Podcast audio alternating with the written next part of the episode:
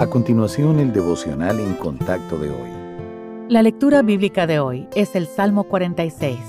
Dios es nuestro amparo y fortaleza, nuestro pronto auxilio en las tribulaciones. Por tanto, no temeremos aunque la tierra sea removida y se traspasen los montes al corazón del mar, aunque bramen y se turben sus aguas y tiemblen los montes a causa de su braveza. Del río sus corrientes alegran la ciudad de Dios, el santuario de las moradas del Altísimo.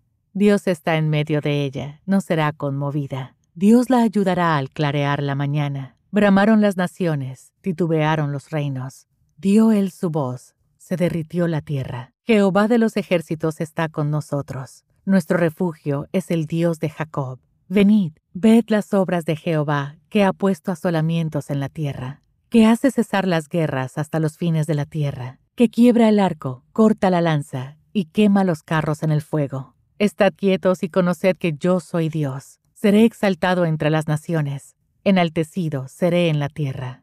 Jehová de los ejércitos está con nosotros. Nuestro refugio es el Dios de Jacob.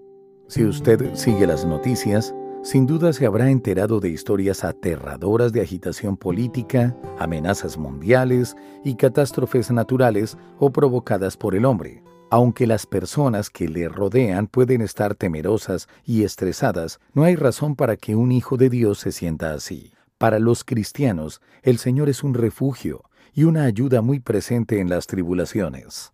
Aunque el pasaje de hoy describe una variedad de desastres, la intención del escritor no fue, sin duda alguna, causar temor. Más bien, estas palabras son un recordatorio de la supremacía de nuestro Padre Celestial sobre todo lo que sucede, de su protección y de la victoria final que resultará en el gobierno de su reino en la tierra.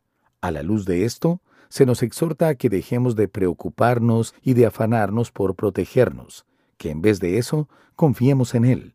Nuestra serenidad y seguridad no se encuentran en correr tratando de asegurarnos de que estaremos a salvo, sino en conocer a Dios. Sea cual sea el problema que experimentemos, Él puede ayudarnos a superarlo. La clave para enfrentar con valentía el futuro es la confianza en el Señor. Él es nuestro refugio, fortaleza y ayuda en las dificultades. Para confiar más en Él, lea los salmos y busque palabras y frases que afirmen la protección, inmutabilidad y cuidado del Señor.